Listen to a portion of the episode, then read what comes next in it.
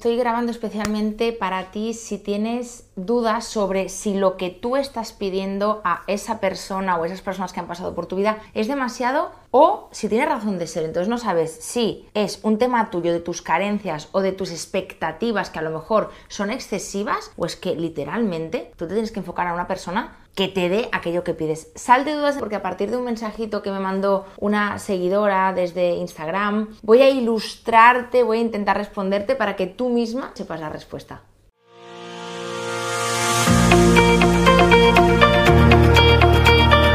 Encuentra inspiración para irradiar la autoestima y autenticidad que necesitas para traer las relaciones que mereces.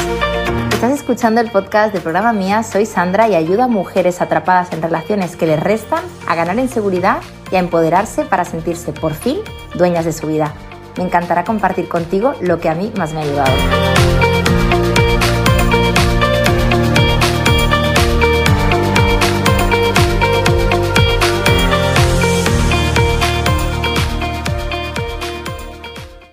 Grano porque me he basado en un mensaje literal que recibí de una persona y dije, ostras, sería súper interesante contestar y para eso estoy aquí. El mensaje dice así, se me abre una duda, ¿cómo sabes cuando son necesidades normales y por lo tanto debes irte de ahí? ¿O son necesidades anormales y que vienen desde la carencia y por lo tanto debes quedarte y trabajarte para aceptar? En primer lugar, decirte que esto es una duda que a mí me ha venido muchas veces, ¿no? Decir, ostras, estoy pidiendo demasiado ¿Debería a lo mejor dar más manga ancha a esa persona? ¿O es que lo que estoy pidiendo tiene razón de ser y me tengo que enfocar hacia una persona que realmente me pueda dar lo que yo necesito? Mira, en primer lugar quiero esclarecer algo y este es el primer concepto que es el siguiente. Cuando alguien te hace sentir un segundo plato, porque además en este mensaje estoy leyendo la segunda parte, dice, ese perfil me hacía sentir hablando claro un segundo plato. Cuando una persona te hace sentir un segundo plato, sean tus carencias o no lo sean, la idea es que tú no tengas que sostener esa mala sensación o, ese escenario tan desagradable. Te lo digo porque muchas veces creo que nos hacemos una trampa mental y lo que hacemos que es convencernos a nosotras mismas de, ay, es que son mis carencias. Ahora se ha puesto muy de moda hiper responsabilizarnos. O sea, hemos pasado de no responsabilizarnos de un carajo y solamente señalar al otro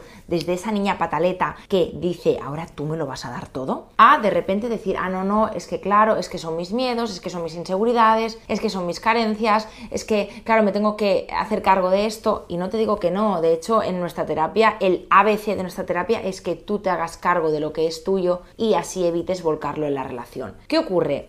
A ver cómo te explico esto porque es que es un poco rebuscado, ¿vale? Mira, normalmente cuando tú estás con una persona y tú sientes por sistema y diariamente que eso es poco y que tú necesitas más, yo de entrada no te conozco, yo no sé cuáles son tus carencias, no sé cuál es tu historia de vida, necesitaría verlo todo con perspectiva para poderlo valorar, pero sea como sea, te digo que probablemente, probablemente, porque yo no tengo la bola mágica, esa persona en este momento de tu vida y en el suyo no sea para ti. ¿Por qué te digo esto? Porque yo creo que nos encontramos con una especie como de falacia de no, es que yo me tengo que quedar como si fuera un training, ¿no? Como si fuera un sprint, como si cuando vas al gimnasio dices, no, no, vale, ya me lo quito de encima, me quedo con esta persona, estoy hecha un cromo, me sienta fatal, siento que soy un tercer plato para esa persona, pero claro, como son mis carencias, me tengo que quedar para hacer el máster en este tema. La respuesta es no lo hagas. Hay muchas maneras de sanar, hay muchas maneras de aprender, hay muchas maneras de enfrentarte a tus fantasmas y si esa relación realmente no te aporta, tú te tienes que ir. ¿Cuál es el tema? El tema más complicado. El tema más complicado es esta sensación de que esa persona te da poco. ¿Tú la has experimentado históricamente en tu vida? Esta es la segunda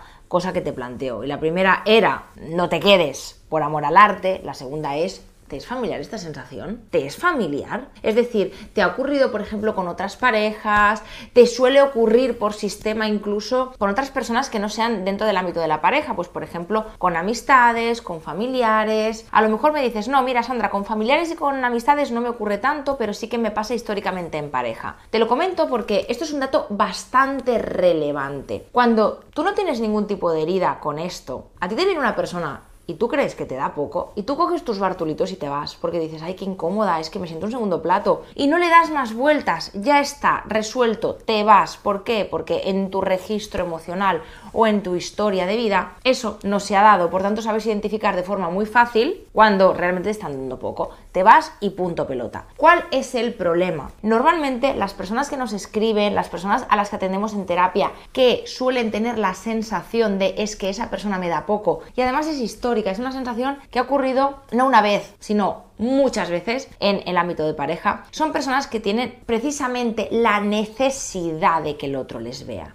Si yo me planto delante de una historia, delante de una relación con la necesidad de quiero ser tu prioridad, quiero que me veas todo el rato, quiero que me corrobores todo el rato que soy importante para ti, quiero que yo sea tu centro constantemente 24/7. Normalmente lo que ocurre, lo que ocurre es que te encuentras con personas con las que eso no pasa. ¿Por qué? Porque cuando tenemos una herida, lo que intentamos que es resolver en la actualidad aquello que se nos resistió en el pasado. Sé que no tiene mucha lógica, ¿vale? Lo que te estoy contando, pero es así. Es decir, yo en el pasado tuve un temita que se me resistió, pues por ejemplo, imagínate que yo no fui vista por mi padre. Yo veía a un padre muy pasota, que apenas conversaba conmigo, que apenas me daba un feedback o una conversación emocional, no me decía, ostras, cariño, mm, hoy te veo con mala cara, ¿te pasa algo? No me ocurría entonces yo tenía que hacer malabares para que me viera, para que me preguntara, para conectar con él emocionalmente. Entonces, imagínate que esta es mi historia. Pues yo me planto en la edad adulta y me encuentro con personitas, en este caso parejas, porque al final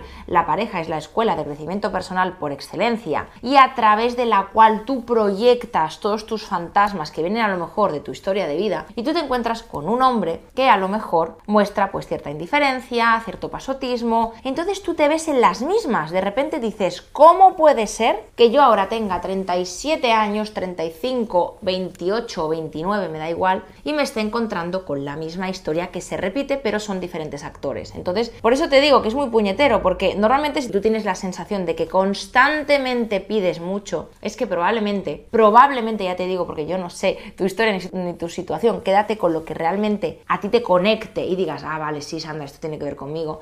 Lo que ocurre es que tú estarás escogiendo a personas a través de las cuales tú reproduzcas aquella herida. Esto es como cuando tienes un morado, que es como, ay, te lo tocas, te lo tocas, te lo tocas y dices, ¿para qué carajo me lo toco si me está doliendo? Pues es un poquito esto, ¿no? Entonces tú en el momento actual seguramente quieres resolver el, ey, ey, ey, hazme caso, mírame, yo quiero ser tu prioridad. Entonces, pides mucho, Vamos a ver, no es que pidas mucho, es que a lo mejor tu herida tiene que ver con quiero que me veas, necesito ser vista por ti, necesito que me demuestres tu amor, porque esto es algo que me ha faltado y seguramente no me lo han dado y yo quiero que tú ahora me lo des. Entonces, seguramente desde esta herida, ¿tú a qué te predispones? A escoger a personas que se te escapen, que muchas veces tengas que decirles, ey, ey, ey, aquí estoy yo. Entonces, no sabes si es antes el huevo o la gallina. No sé si me estás entendiendo, yo espero que sí espero estarme explicando porque es que es un tema un poquito, como te diría, profundo, eh, perverso, ¿no? Porque al final lo que haces cuando tú tienes una herida es buscarte a personas que te pongan en evidencia esa herida. Por tanto, en resumen te diré que sueles escoger lo que te es familiar para poder resolverlo ahora yo que te propongo que hagas una separación, porque realmente lo que te es familiar tiene que ver con tu historia. Acuérdate que las personas no tendemos hacia lo que deseamos, sino hacia lo que tenemos que resolver o hacia lo que nos es familiar. Sí, funciona así. Por eso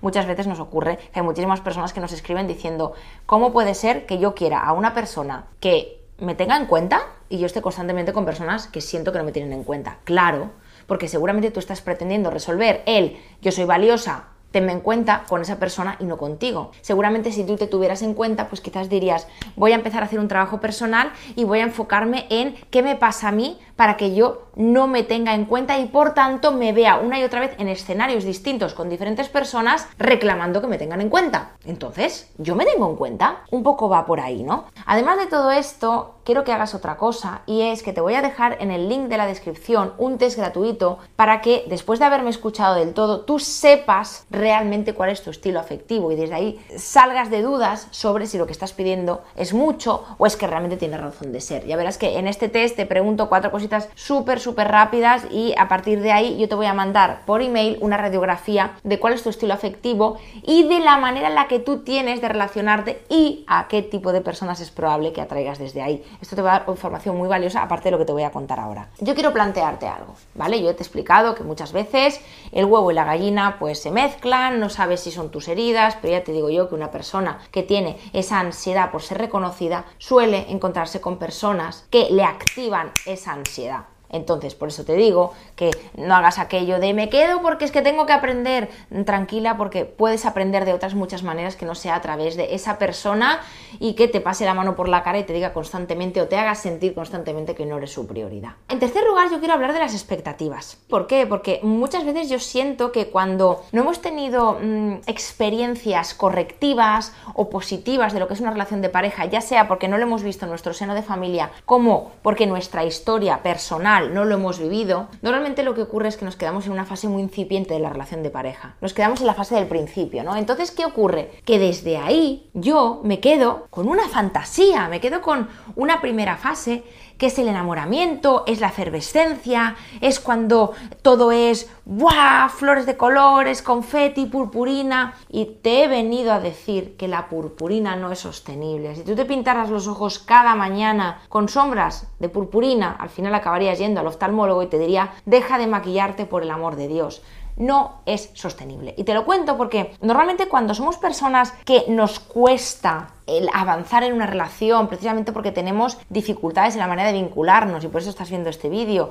o porque perdemos el norte, o porque tenemos muchas dudas, o porque nos volvemos muy obsesivas, normalmente lo que ocurre que es que la relación no prospera. ¿Por qué? Porque no es un lugar seguro, no es un lugar cómodo, no es un lugar en el que tú te puedas desarrollar. Entonces, ¿qué ocurre? Que tú vas coleccionando primeras partes de las relaciones, pequeñas primeras partes de las relaciones. Cuando tú coleccionas pequeñas primeras partes de las relaciones, ¿qué ocurre? Que tú normalmente junto a unas expectativas demasiado ensalzadas, puede ser que comprendas el amor de una manera errónea. Y te voy a poner un ejemplo. Imagínate que yo estoy con mi pareja y yo necesito un enamoramiento muy intenso porque yo soy una persona pues a la que le gusta esa intensidad, necesito constantemente que esa persona me corrobore que soy importante para él. Entonces, ¿qué ocurre? Que de repente estoy cinco días con esa pareja incipiente con la que yo estoy construyendo, estoy encantada de la vida, me siento muy enamorada, siento que él también, bla, bla, bla. Hay momentos que me siento súper conectada a esa persona y de repente hay un día cuando pasamos varias horas juntos que esa persona se pone a mirar el móvil y pasa de mí. Claro, yo lo que me cuento es qué carajo hace esta persona cuando realmente es el principio, deberíamos estar abrazados, expresándonos cosas bonitas que hace con el móvil viendo el mundo deportivo. Imagínate que yo entro en esta duda, ¿no? Y yo me encuentro a su lado, yo veo que él está aquí, está mirando el mundo deportivo, no me abraza, esa tarde está pues un poquito menos receptivo. Hemos estado, ya te digo, cuatro días vibrando lo más alto, pero de repente, bueno, pues él de alguna manera baja revoluciones. Y yo, ¿qué hago? empiezo a cabrearme. Y mi niña interior, que está muy frustrada porque obviamente dentro de mi historia de vida yo necesito ser vista, yo empiezo a lanzarle indirectas. Sí que es interesante, ¿no lo que ves? Eh, bueno, cuando acabes ya, si te parece, escogemos una peli para ver juntos. Yo estoy puteada, yo estoy puteada porque en el fondo lo que le estoy diciendo es, mírame, ¿qué carajo haces teniendo una mujer como yo a tu lado viendo el puñetero mundo deportivo? Además, cuando es un momento en que estamos juntos y es el principio de la relación, lo normal para mí o para mi niña herida es que tú me hagas caso.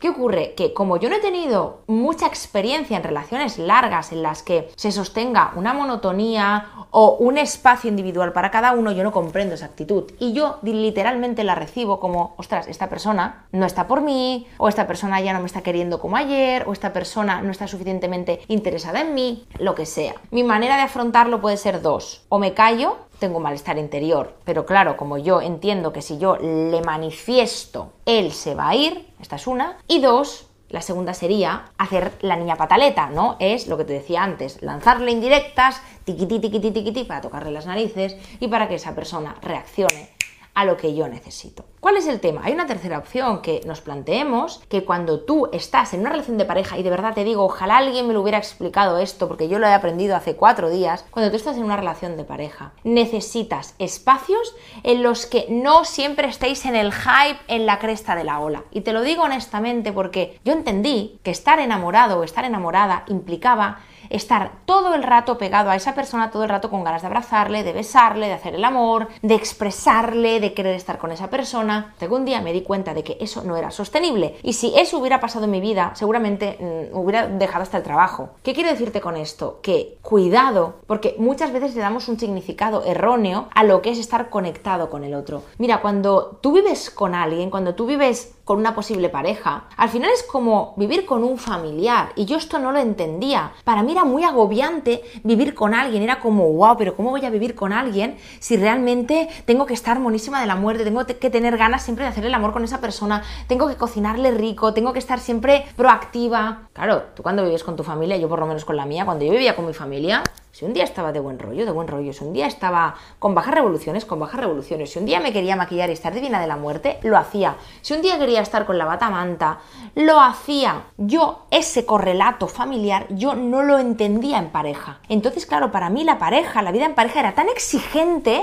que es que era insostenible y por eso yo tenía relaciones desde el principio muy, muy, muy purpurina, por así decir, o muy desde el hype, pero eso no se sostenía en el tiempo. Entonces, claro, cuando esa persona se relajaba y se ponía a ver el mundo deportivo, yo entendía que el amor que sentía hacia mí no era suficiente. Claro, ¿qué ocurre? Que de repente yo entendí, entendí gracias a Dios, que yo también me podía relajar, que yo también podía tener momentos en los que compartir espacio, pero cada uno estar más a su rollo, o a lo mejor que esa persona pues pudiera tener otro plan, o a lo mejor incluso que un día tuviera un día menos receptivo, al igual que yo también los puedo tener. Vivir en pareja no es flores de colores, purpurina y hype y cresta de la ola a cada momento. Además te digo una cosa, somos muy egocéntricos a veces. Yo, por ejemplo, delante de la situación en que mi chico está viendo el mundo deportivo, no dialoga conmigo, no me abraza, pero está a mi lado, yo automáticamente, ¿sabes lo que pensaba? Le pasa algo conmigo. Conmigo. Yo no comprendía que esa persona pudiera tener sus conflictos o sus necesidades intrapersonales. Yo cuando a él lo veía un poquito más distante o más a su rollo, fíjate, yo la palabra que utilizaba era distante. Está distante, no me quiere, no siente lo mismo. En ningún momento se me pasaba por la cabeza que esa persona pudiera tener un día más apático porque tuviera sus historias, sus inseguridades o porque simplemente necesitara su espacio personal. Yo todo lo relacionaba conmigo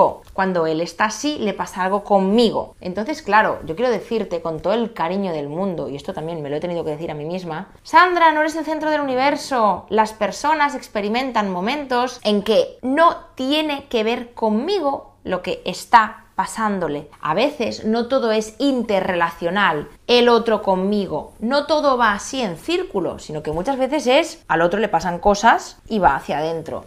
Si yo, por ejemplo, he tenido un marrón en el trabajo o estoy cansada, pues evidentemente a lo mejor estoy menos receptiva. Ah, ya, pero es que yo cuando estoy cansada o cuando yo tengo un marrón, yo soy de compartir. Sí, tú eres de compartir, pero el otro ¿Cuál es el mecanismo del otro? ¿Qué le hace sentir mejor a él o a ella para regularse? Tienes que entender que muchas veces esa persona simplemente se está autorregulando y al igual que tú necesitas a lo mejor un espacio pues para ir al baño, ducharte y hacer tus cosas y que nadie te moleste, a lo mejor esa persona también. Tienes que comprender cuáles son los ritmos de esa persona. Y ya sé que hay que hacer un ejercicio de empatía profunda y de salir del ego, de ese egocentrismo de el otro va a hacer lo mismo que yo. Mira, yo antes me pensaba que cuando el otro tenía un problema, vamos a hablar, vamos a compartir. Y me di cuenta de que hay personas que cuando tienen una dificultad no automáticamente comparten, sino que simplemente necesitan autorregularse, desconectar, tener un espacio para ellos o para ellas, ver el mundo deportivo,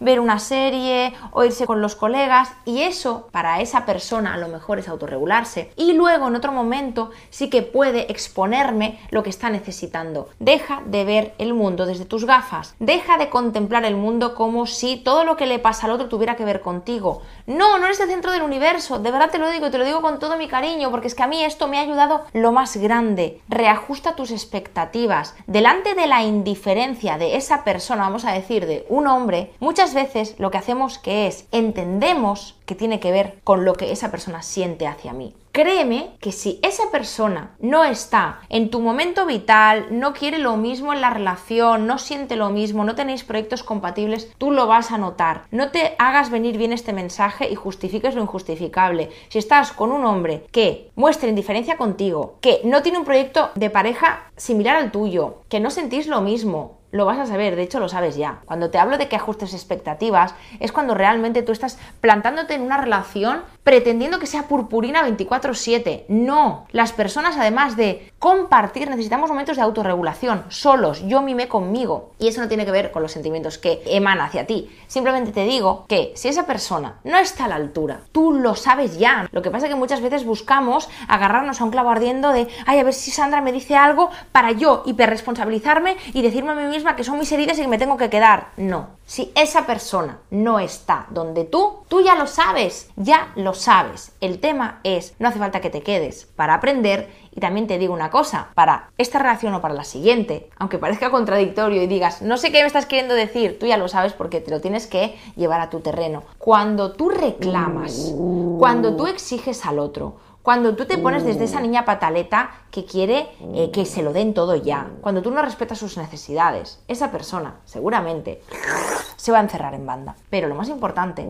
lo más, lo más importante es no solamente que tú comprendas desde tu adulta lo que necesita el otro, desde esa empatía, desde ese no egocentrismo, ¿no? Porque al final, cuando tú estás sobrando desde la niña pataleta, estás en egocentrismo, yo soy el centro, yo necesito esto, yo quiero que me des.